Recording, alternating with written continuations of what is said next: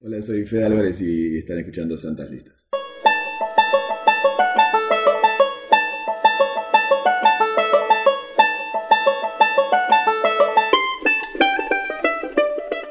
Bienvenidos, bienvenidas, bienvenides a otro episodio de Santas Listas. eh, a un episodio especial, el primero de una serie que pretendemos continuar, en el que traemos a un invitado. Como podrán haber escuchado al principio del episodio, hoy nos acompaña desde el audio eh, nuestro Steven Spielberg eh, local.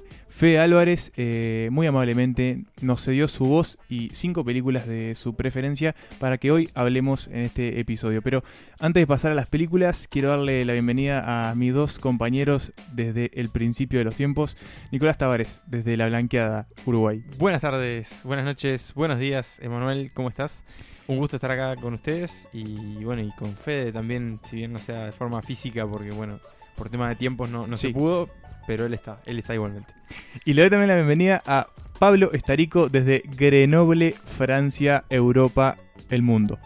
Hola Emma, Nico y hola a todos los escuchas de Santas Listas y Polenta Podcast. Un placer saludarlos desde este hemisferio y un placer eh, recibir a nuestro primer invitado de Hollywood. Sí, exactamente, hollywoodense. El primero de Eh, muchos. el primero, el primero de muchos. eh, la- básicamente la consigna que le propusimos a Fede, porque vamos a, comentar un poquito, él, est- él estuvo acá en Uruguay la semana pasada para presentar su última película, La chica en la telaraña, eh, su, su incursión en la saga de Millennium de Elizabeth Salander, y le propusimos, como tenía poco tiempo, que nos dijera cinco películas, las cinco películas que él consideraba esenciales, las que no le pueden faltar en, su bolso cada vez que sale viaje. Y, y a partir de ella queríamos comentar, bueno, este, nuestras eh, opiniones. Él también grabó diferentes audios donde explica por qué elige estas películas. Así que si les parece, vamos con la primera de ellas, que es Scaramouche, una película de 1952. Y de ella, esto es lo que dijo Fede Álvarez. Escaramouche es la primera vez que, me, que, me- es como la entrada para mí con la que me enamoro del, del cine Hollywood, el cine más grande, más operático, más eh, épico, ¿no? Eh, esta, de hecho, esta película que acabo de hacer y esa tienen mucho en común. Si, la, si uno ve Scaramouche y ve esta película, van a ver que, que- que también son dos, son dos hermanos, son, eh, es una historia de venganza también a un nivel y termina con, con un conflicto dramático que, que es bastante único, pero, pero es- me, me- me- di cuenta hace poco lo que me ha influenciado esa película, que, que muchas películas terminan en el mismo lugar. Pero es una película de, de, de- de de espadas, es como la, ori- la- es como la, la- la Rocky original de alguna manera, porque es un tipo que no sabe, que no sabe que no sabe usar la espada y le matan a su mejor amigo, un espadachín eh, eh, fantástico le mata a su mejor amigo, entonces cuando él tiene la posibilidad de vengarse del, del, del malo de la película, con una pistola le dice que lo va a matar, pero no con la pistola. Ahí escuchábamos el concepto de Fede de esta película, que cuyo título, bueno, por ahí Scaramouche, Scaramouche, Will You Do the Fandango? que viene de ahí justamente porque el personaje Scaramouche es un personaje del teatro que juega su papel en esta película. Antes de seguir igual quiero hacer una pequeña aclaración sobre lo que vamos a hacer hoy. El orden de las películas No lo dijimos, sí. es, cron- eh, es cronológico y no pre- de preferencia. Claro, esta no es la que menos le gustó a Claro, Fede Álvarez, de las que, más le gustó. La más Claro. antigua de sus cinco predilectas. Porque Scaramouche es una película de 1952 que trata la historia de un personaje en la previa a la Revolución Francesa, de un personaje cuyo mejor amigo es asesinado por un noble, por un, no- un marqués, que es el mejor espadachín de toda Francia, es el más poronga de todos. me, y- me y encanta, bueno. me encanta, Nico, que, ha- que haga sonar el concepto de la previa de la Revolución Francesa. O sea, como que se viene una cosa Claro, venía, se, se se- se venía a venir. Estaba- la Eh, previa. Estaban afilando la guillotina. Se habían ¿no? juntado a tomar una antes de arrancar para la Pero Bastilla. sí, Exactamente. El, el espada- no, el futuro espadachín, eh, más que nada es como un, un galán que es André Moreau, que es el actor eh. Stuart Granger. Exactamente, y este marqués eh, que, del que quiere vengarse es Mel Ferrer, eh, dato de color, fue esposo de Audrey Hepburn. Eh, y bueno, y, y él lo busca, busca de esta venganza, para eso tiene que convertirse en un buen espadachín, porque es un tipo que no maneja... Eh, ¿cómo? ¿El florín es? ¿El Eh, florete? eh, eh. El florín. es una moneda. No, el, florete creo que es. Bueno, ya veremos. no, creo que es el florín, lo voy a buscar. Fíjate, no sé si es florete o florín. Florín creo que es una moneda de la Edad Media. Seguro Sorete no es. Pero bien, eh, pero bueno, en este marco, esta historia de venganza, este duelo de espadachines, el tipo se refugia, porque a su vez lo, busca, lo buscan lo- los soldados del rey, eh, se refugia en una compañía teatral y ahí es donde interpreta a Scaramouche, que justamente es el personaje que le da el título a la película. Me avisan acá por el señalador electrónico que es Florete. Florete. Gracias a nuestro productor. Bien, Carlos. este, pero bueno, mientras él se va convirtiendo en este personaje, va buscando esta historia de venganza y ahí es lo que decía Fede, que es como esta historia, que es como la Rocky original y a su vez tiene esta cuestión de venganza y los hermanos que se le tradujo un poco en, en su película más reciente. Sí, es como el, el- el- creo que est- está muy bueno y, y agradecemos de Santas Listas que nos lleven a este Hollywood antiguo, de, de que no solemos frecuentar mucho. Y, Y más que- desconocido, ¿no? claro, y más que nada estas grandes producciones eh, a color de, de la Metro Golden Mayer, que hay que decirlo, hay muy buenas escenas de acción, de comedia, romances, todo muy, todo como que brilla mucho. Y a mí, y no sé a vos, Nico, qué te pareció, pero me resultó muy entretenida y te compromete muy fácil con la historia y con ese drama eh, de rivales enemigos enmarcados en esa, en esa previa de, que se venía, bueno, se venía eh, tiempos complicados para la corte, ¿verdad? Y para la monarquía. Pero está muy bueno y está muy, está muy bueno lo que introduce también como el elemento del, del teatro y, y esas escenas de acciones en teatro. Este, la verdad fue una grata sorpresa de Scaramouche. Sí, me pasó lo mismo, eso que decías, que es como un cine de una época que no visitamos tanto. Y esto hay que tener en cuenta que para 1952 era una superproducción, o sea, era la, la, Claro. la misión imposible de su época. O sea, una película en color, en una época en la que el color recién se estaba empezando a meter de forma ma- más, universal.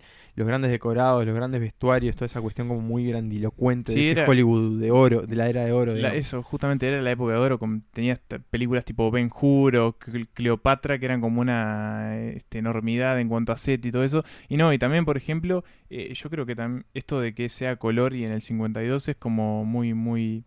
No sé si extraño para la época, pero sí era raro porque, Una por apuesta ejemplo, técnica, claro, porque en esta película está Janet Leigh, que es la protagonista de Psicosis, eh, la de Hitchcock, que es una película del 60 y es en blanco y negro, y esta película del 52 y es en color, o sea, ahí para que tengan una idea más o menos, este, Eh, la transición en esos momentos. Igual eso de Sí. Hitchcock fu- fue, fue como una particularidad que él quería, porque ella estaba haciendo películas de color en esa época. Es verdad. Pero bueno, ahí teníamos este, esta joyita oculta, podemos decir, una cosa así de, Sí. de ese Hollywood que, que ya no existe. Que bueno, que nos muestra un poco también por dónde van los gustos de, de Fede Álvarez, porque vamos a ver en el resto de la selección que hay puntos de contacto entre las películas que, que eligió. Pero bueno, escuchemos un fragmento de Scaramouche y vamos para la siguiente. I look forward to making it to this Marcus Brutus when I catch up with him. Though I doubt he has the stomach for an encounter. The man's clearly a coward. A coward? Yeah? We're leaving. A spineless upstart who so far lacks the courage of his own convictions that he dare not even sign them with his own name. Had he been born a A gentleman... he would- gentleman? His race is as old, his blood is as good as yours. Yeah. I hardly think so. His sentiments betray his lack of breeding. The result, no doubt, of his unfortunate mother forming an attachment for one of her husband's stable boys. Domain, consider I struck that blow. With pleasure. Bueno, y de Scaramouche eh, nos vamos a, a una película mucho más reciente, mucho más que se puede encontrar o se pudo encontrar en varias casas uruguayas y que de seguro un montón de, de personas la vieron. Antes que igual de introducir el audio fe, me gustaría mandarle, de- de- desearle este, un chinchín a Pablo, que de acá lo vemos que se está tomando un vino. Este, nos gusta verte bien, Pablo, así que nos alegramos de acá. Pero sin más preámbulo, vamos a escuchar qué dice Fe Álvarez de Volver al futuro. Y bueno, nada, Volver al futuro también es como más, el, eh, es- también es la película, digo, porque es una de las mejores películas que se hicieron en la historia de la humanidad. Es, eh, fue algo que, que como a mí, como a muchísima generación, eh, mostró algo único.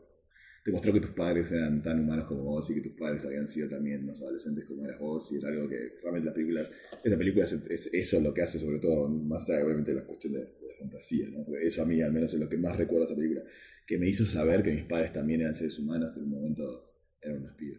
Bueno, ahí teníamos eh, la elección de Fede Álvarez, la cuarta elección de Fede, que es Volver al futuro, una película de 1985 que, Nico, te voy a dar la palabra porque sé que, así como Fede lo dijo, es una de las mejores películas de historia. Vos también pensás lo mismo. Pienso lo mismo, es mi película favorita de todos los tiempos. eh, creo que la, la trilogía en sí, pero esta primera es para mí la mejor de todas. Eh, y sí tiene eso que es como el balance justo de todo. Tiene la mezcla exacta de comedia, de drama, de aventura, de ciencia ficción, de, de terraja, de cool, de buena música, de escenas memorables como la de Marty McFly tocando la guitarra en el baile en los 50, las escenas que se repiten en el pasado y en el futuro, que, que premi- el premio como a la segunda visualización, digamos. Es una película familiar, es una película adolescente, es una película adulta, es una película infantil. O sea, tiene todo. Volver al futuro es... Es un clásico. Es un clásico y es de las mejores obras de, de Hollywood más reciente, ya de esa época de los blockbusters, digamos. Este, y tiene mucho encanto. Yo creo que principalmente tiene eso. Es una película muy encantadora. Que si no te gusta, tenés algo roto adentro, creo. Sí, y esto que, que decía Fede de, de esta cuestión de volver a, de entender o aprender de que tus padres también tuvieron tu edad, de que cometieron los mismos errores o tal vez peores errores, eh, es como uno de los grandes atractivos de la película, ¿no? Y también dio pie a que muchísimas veces fuese parodiado, imitado, y, de alguna manera como eso, como sentó la base de esta vuelta al pasado y de cómo esta incidencia tuya, en el caso de que viajes al pasado, esta incidencia tuya en ese pasado puede también afectar el futuro y ese juego como, como temporal está, es, es como uno de los grandes aciertos de la película. Pablo. A mí me, me- me- me- Gracias que siempre me gusta que ahora que hacemos estos dos hemisferios me das la palabra así que presentando Es, mi es nombre. como... Claro, es como, es como una cuestión de, de- de radial, ¿no? Es, es como transmisión sí, sí. deportiva. Eh, Sí, adelante. Pablo, desde los vestuarios. Palco. Sí, sí. Lo, lo que quería agregar es que en estos casos me pienso en, en- en la edad de Fede, que tiene, tiene 40 años, él nació en el 68, y me da como, como cierta envidia saber que, bueno, que, que cuando él tendría 7 años, esta película del 85 salió, y quedarse una maravilla disfrutarla como, como, como joven, como niño, sacarla en el video. eh, desconozco si la vio en el cine, probablemente sí, ojalá que sí. o la Seguramente vio sí, En el video después, pero nada, es como esas películas que uno eh, desea compartir con, con los niños. O sea, yo pienso tener hijos para poder mostrarles estas maravillas. Y Volver al Futuro, o sea, creo que Nico ya lo resumió, es eso. Y, y de hecho yo asocio mucho también esta película a Nico porque sabemos que a él le gusta mucho esta trilogía. Yo igual pensaba que la 2 era tu favorita y, y de hecho la vimos juntos hace, hace unos años para un, para un aniversario. Sí, era el día que Marty, o sea, en la segunda película, en la que Marty viaja al futuro al 2015, y el día de su llegada, en 2015, efectivamente, se dio la película en una función especial acá, la vimos con Pablo juntos, Cuando no éramos amigos.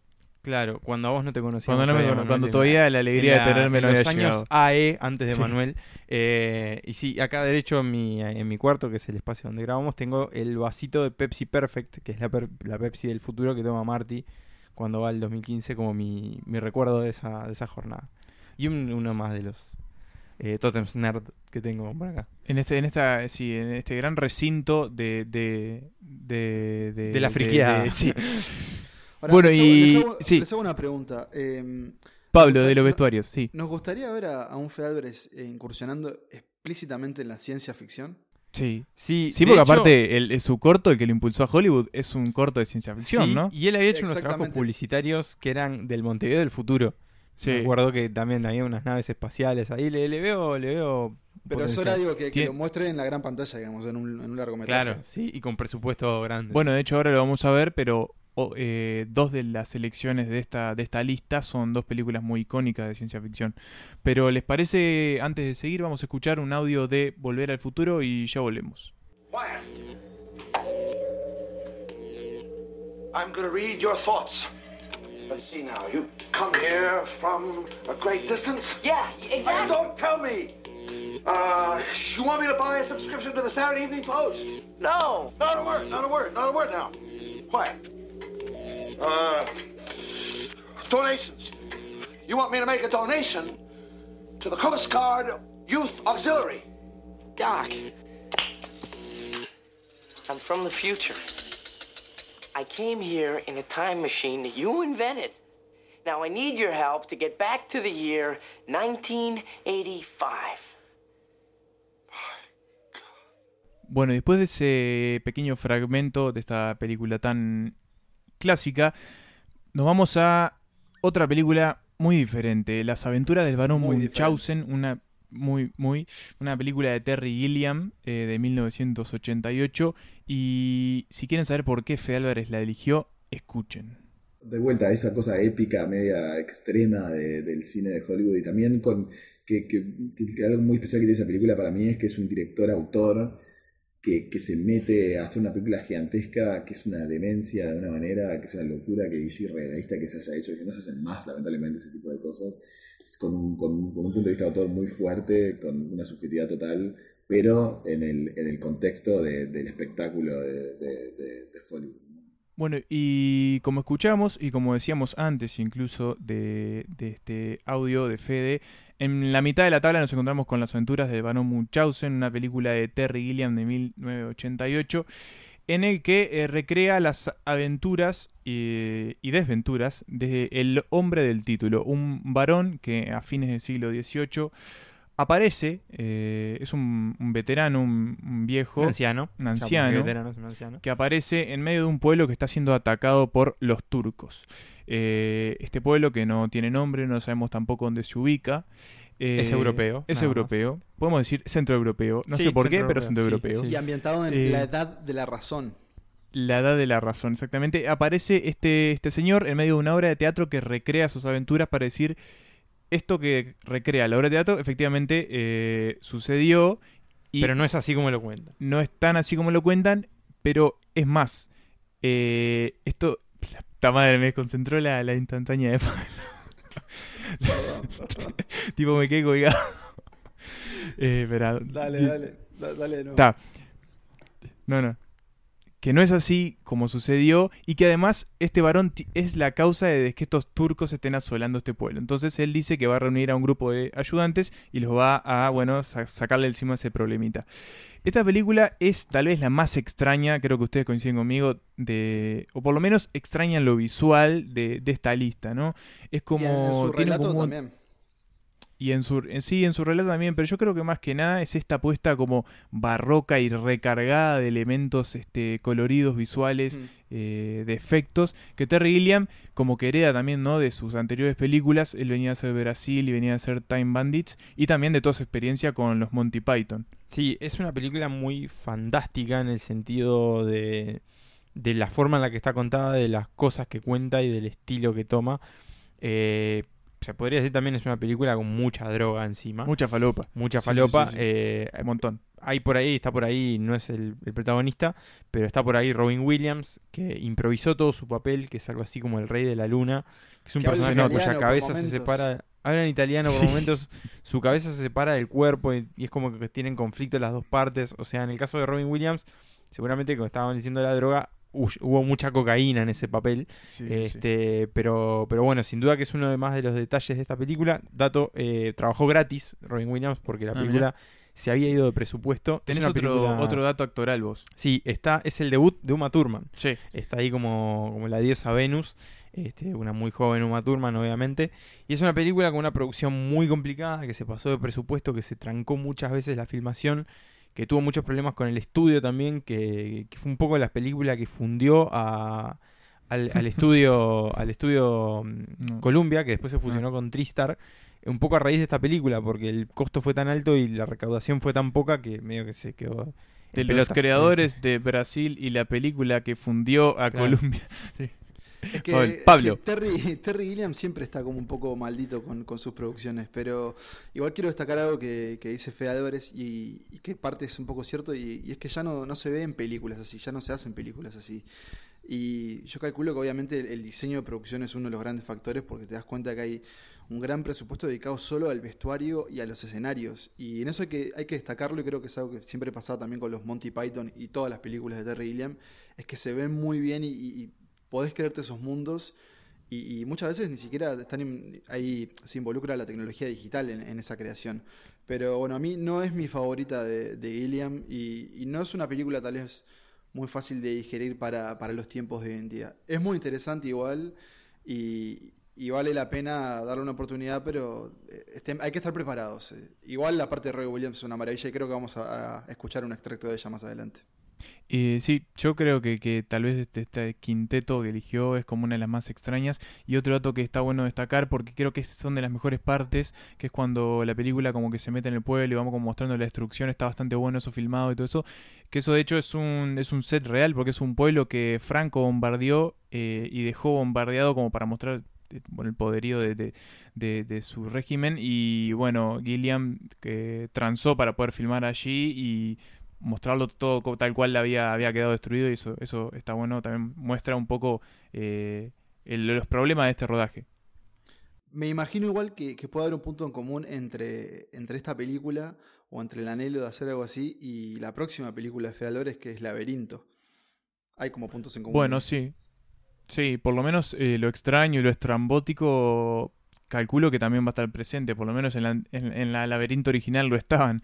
Así que bueno, habrá que ver, ese es el próximo proyecto de Fede, que igual no sé si viene antes o después de No Respires 2, no, no tengo claro. Eh, creo que calculo que antes van a hacer No Respires Son 2. sus pero- dos próximos trabajos. Así que bueno, vamos a escuchar un audio del varón Munchausen, las aventuras del varón Munchausen y seguimos.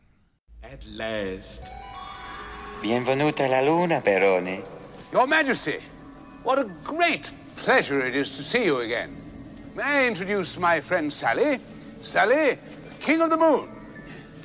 Well, his head at any rate. I'm sorry, you must refer to me by my complete title, King of Everything. Re di tutto, but you may call me Re. You know, the moon is a very insignificant part of my domain now. There is so much, much, much, much, much, much more. My old friend, you, you seem to be in some discomfort. What ails you? Nothing ails me. Can you not see that I am at one with the cosmos?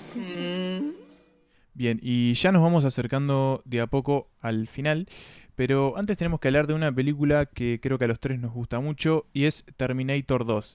Y para saber por qué Fede Álvarez la eligió y por qué está antes o después. No, esto es corte cronológico, así que no tiene importancia el orden. Está ahí pero por el bueno, año si quieren saber por qué eh, Fede Álvarez la eligió, bueno, acá tienen la razón.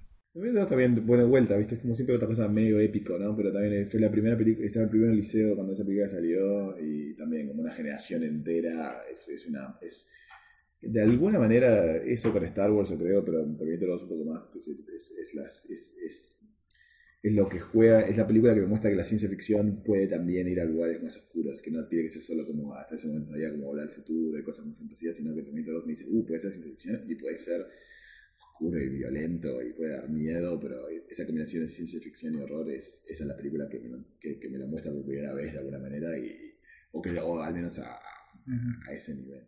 Bueno, y ahí escuchábamos a- al director uruguayo radicado en Hollywood, Fede Álvarez, que eligió a Terminator 2, eh, el día del juicio final, Judgment Day, como una de sus películas esenciales. Y, y bueno, él, eh, como lo escucharon, recalca que, que la vio en primero el liceo, ¿no? Un joven Fede Álvarez, eh, todavía muy, muy, muy capaz de ser contagiado por las maravillas del cine. Y eso le sorprendió lo que podía generar la ciencia ficción y lo oscura que se, se podía poner.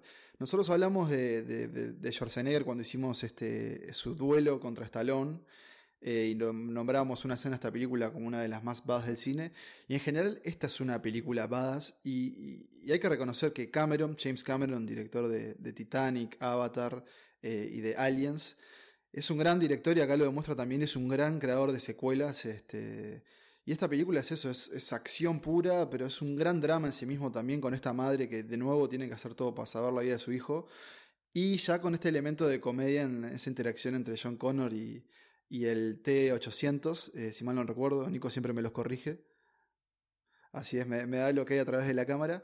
Y bueno, que son perseguidos por, por esta gran amenaza que es el T-1000, interpretado por, por el señor Robert Patrick. Este, en un papel en el que no habla, creo casi. eh, Hay po- pocos diálogos. Pero mm, yo creo que lo, lo mejor de Terminator 2 es que si la ven ahora, al igual que Volver al Futuro, envejeció muy bien. Y especialmente los efectos especiales en todo lo que le pasa al T-1000, que es esta, este robot líquido metálico que se puede transformar en básicamente lo que quiera.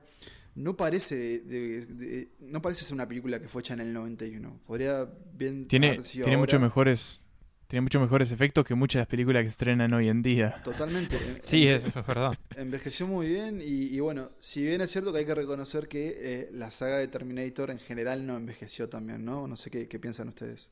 Sí, no. No, a, partir de la, de la tercera se, se, se, vino a pique, pero sí, creo que está bueno recalcar también esto de, de, de por qué a Fe Álvarez eh, le, tal vez si uno mira las dos películas que eligió de ciencia ficción son como muy, muy, eh, de alguna manera parecidas, pero también son como muy diferentes eh, desde el punto de vista del que parten, ¿no? La primera es como Volver al Futuro, es como muy, tiene como un ambiente muy, muy familiar y muy como positivo esta Terminator 2, si bien tiene estas cuestiones de comedias, como de alguna manera se empieza a meter en los aspectos más complicados y, tal vez densos de la ciencia ficción, yo creo que por eso también es que, que, le gustó, porque tal vez haya sido como una primera aproximación a ese tipo de tópicos, ¿no? El drama con la inteligencia artificial, que todavía lo vivimos, estas cuestiones de la locura, el, la, la, posibilidad de tipo el fin de la humanidad por los propios pecados de la humanidad, es como un montón de cosas que, que, que se ahondan en ciencia en películas, libros y un montón de cosas de ciencia ficción que tal vez son un poco más complicadas de meterse. Sí, yo creo que eso tiene también ese tono más oscuro, más sombrío, pero creo que tanto esta como Volver al Futuro, como las demás que hemos hablado, son películas que tienen como este componente más fantasioso, más de ciencia ficción, más irreal, pero a su vez tienen como una pata humana también, tienen un punto de contacto con, la realidad y con las emociones y con los, vínculos personales que cualquiera puede tener. Creo que, de hecho, por ahí también hay un interés compartido, ¿no? De hecho, en esta película es cuando lo vemos más humanos, al más humano al T800 también, ¿no? Así que es como... Eh, bueno, ¿les parece entonces si escuchamos un audio de Terminator 2? Y ahora sí nos vamos a ver cuál es la última película que eligió eh, nuestro hombre en el hemisferio norte, Fede Álvarez. Keep it under 65. We don't want to be pulled over. Affirmative. No, no, no, no, no, no. You gotta listen to the way people talk. You don't say affirmative or some shit like that. You say no problemo. And if someone comes off to you with an attitude, you say eat me. And if you want to shine them on, it's hasta la vista, baby. Hasta la vista, baby. Yeah, or later, dickwad.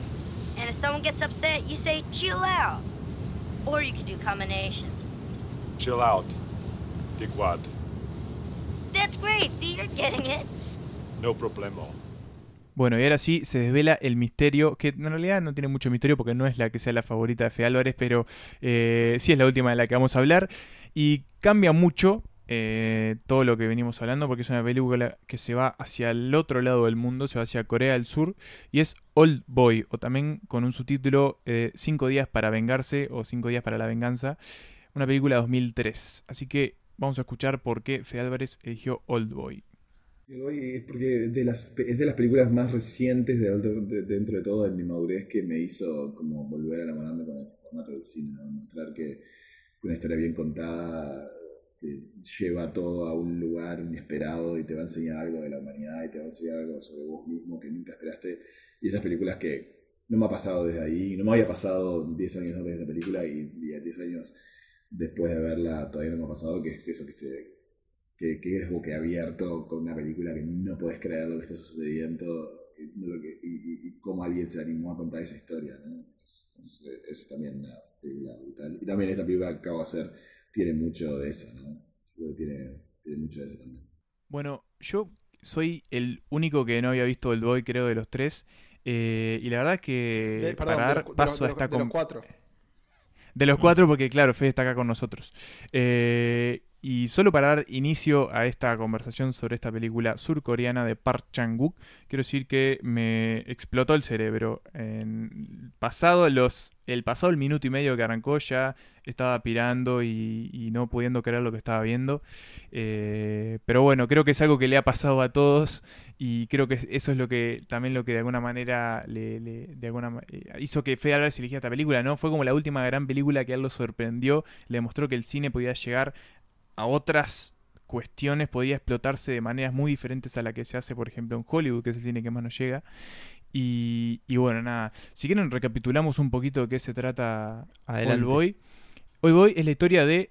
Old Boy es la historia de eh, Dae Sun, creo que si mal recuerdo es, ese es su nombre, un empresario que es secuestrado eh, en medio de una borrachera, nadie sabe por qué lo es secuestrado, y es metido en un calabozo durante 15 años. Este calabozo tiene unas particularidades. Primero que nada, es una habitación de hotel. Es una habitación de hotel cerrada, donde no tiene acceso al aire libre, a, nada. La única interacción humana que él tiene es una serie de empleados que de por tres entran y le cortan el pelo o le tiran comida para adentro.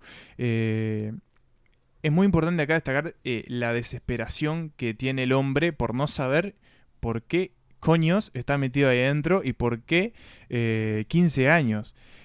La cuestión es que, pasado este tiempo, él sale, sigue sin saber por qué Katzo estaba metido ahí adentro, pero decide vengarse, empezar a recolectar como pistas para poder vengarse de la persona que lo metió ahí. Eso es lo único que tendríamos que decir de esta trama, porque decir cualquier otra cosa, decir cosas como pulpo, sería decir un spoiler. Así que. Pero hay un pulpo en el medio. Pero hay un pulpo en el medio. Y hay un martillo en el medio. Hay un martillo. Pero no, yo creo que es eso, ¿no? Si, Pablo, decime, me levantas la mano ahí del quería, lado del. Quería preguntarte, ¿qué, si podés transmitir lo que te sucedió mientras veías Old Boy? Bueno, es, es como una sensación muy extraña porque es como que uno no está. Primero hay que, hay que dejar claro que yo, por ejemplo, no tengo demasiado cine surcoreano encima. Entonces, no tengo muchos de los códigos que tal vez en el cine de, de aquella parte del mundo eh, son como más comunes, ¿no? Eh, entonces, claro, uno tal vez ya acostumbrado a, lo, a los. A, lo, a la manera de contar las historias que tiene Hollywood, ya como que se va como anestesiando. Entonces, cuando llega una película de estas que te cambia radicalmente la manera en que se cuentan las cosas, desde el punto de vista visual y desde el punto de vista narrativo, como que no te queda otra que abrir los ojos y pensar qué es lo que estoy viendo. Y, la verdad es que sí, es que esa creo que es el gran, el, gran pensamiento que se te cruza durante la cabeza, eh, por la cabeza cuando ves esta película. ¿Qué es lo que estoy viendo? Eh, y no sé qué les pasó a ustedes, pero, pero para mí fue la gran incógnita del principio al final. Sí, creo que va, va un poco por ahí. Tiene como esta mezcla de extrañeza con no poder dejar de ver lo que estás viendo con momentos memorables y, un poco de nuevo lo mismo que comentábamos recién. Creo que un poco el criterio que comparten estas cinco películas es que tienen como ese componente de extrañeza, que puede ser la ciencia ficción o puede ser lo raro, pero además tienen como el costado más humano y más primordial, en este caso va por el lado de la venganza, en otros casos por ahí va más por el lado de las relaciones de familia o del vínculo con uno mismo. Pero, pero creo que está un poco ahí ese elemento compartido que por ahí quizás también es lo que él busca contar en sus películas, que tengan como ese componente de entretenimiento, pero que también tengan una pata de, humanidad, digamos. Claro, y... Y creo que también tienen, tienen, en el caso del Boy, tienen secuencias que son, que son formidables. En particular acá hay una que es una toma, una toma continua, toma, un plano secuencia, eh, que involucra un martillo, no vamos a decir eh, por qué, pero, y un pasillo. Y un pasillo, eh, mucha gente, pero es una maravilla y creo que, me gustó lo que dijo Emma y es verdad que, que, uno a veces se olvida que hay otros tipos de... No se olvida, pero no tiene tan presente otros tipos de cine y otros lenguajes que se usan para, para comunicar y contar historias.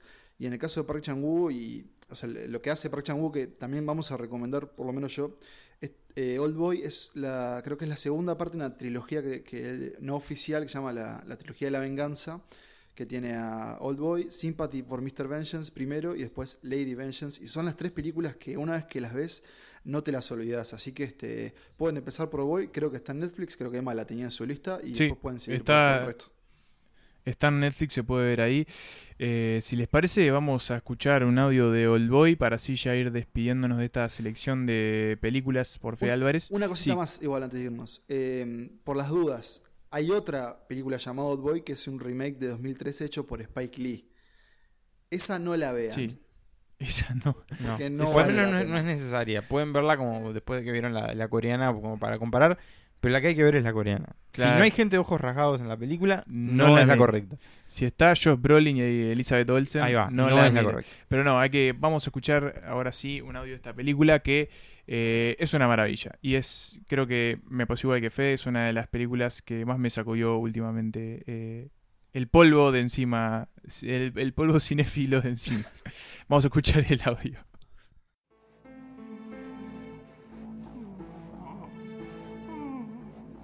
A병 손들어라.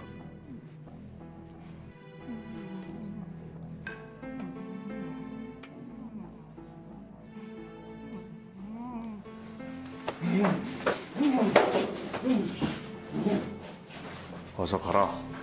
피 많이 흘렸다.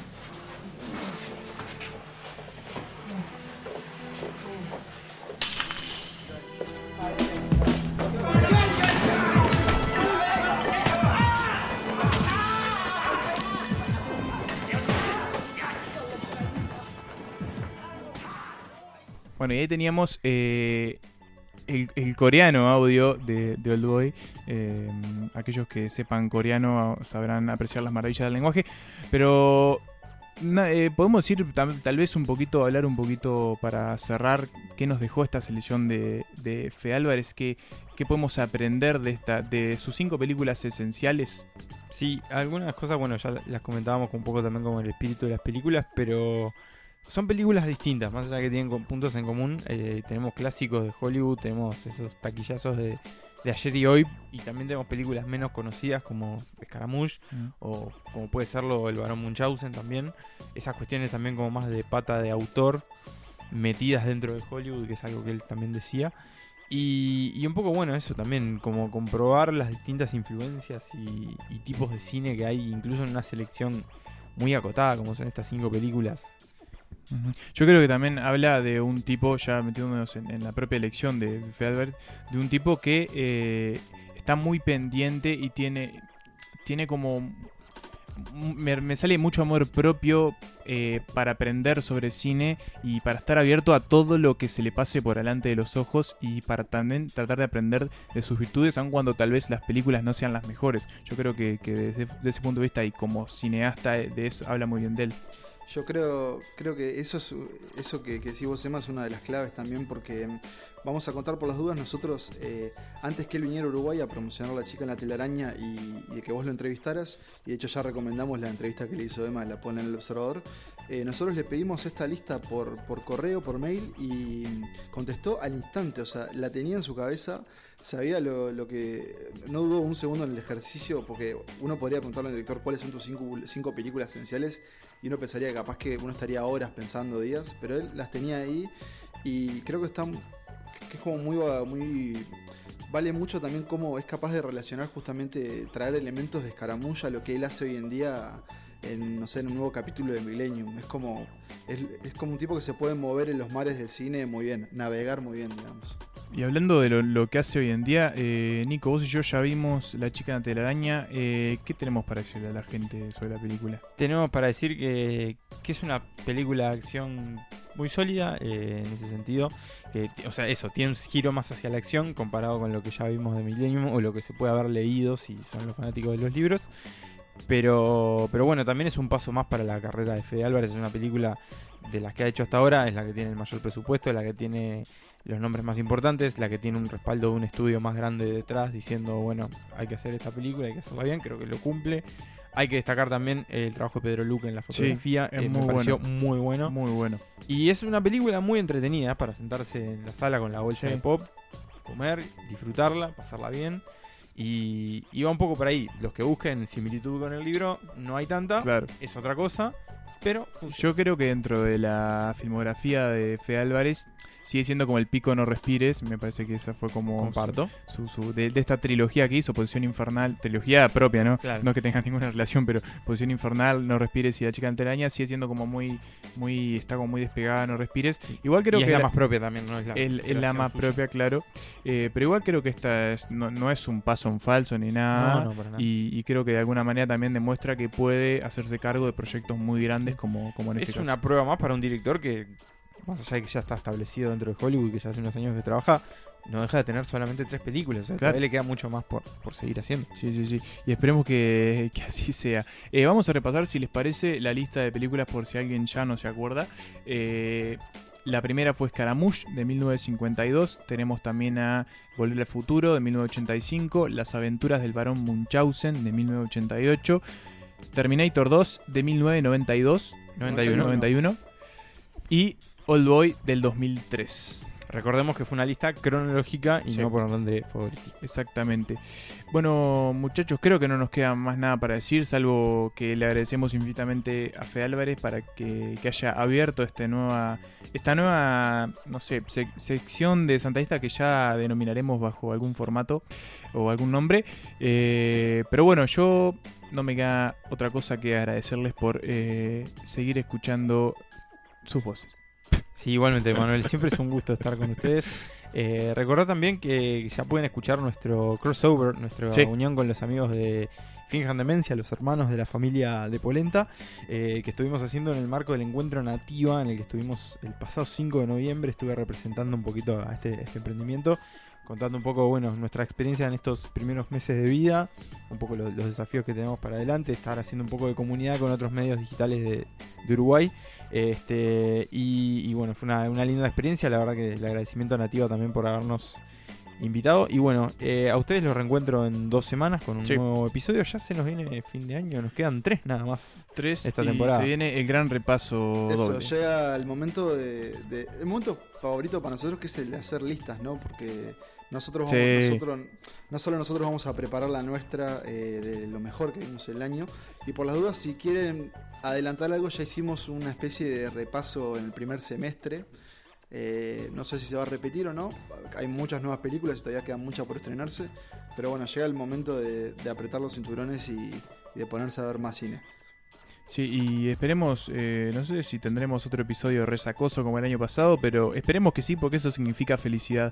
Eh, así que bueno, yo me despido desde acá. Muchachos, Pablo, espero que tengas dos buenas semanas allá en Grenoble, Francia, y nos volvemos a ver las caras. Nico, vos te veo dentro de menos tiempo, pero de todas formas espero que sigas muy bien. Y me despido así.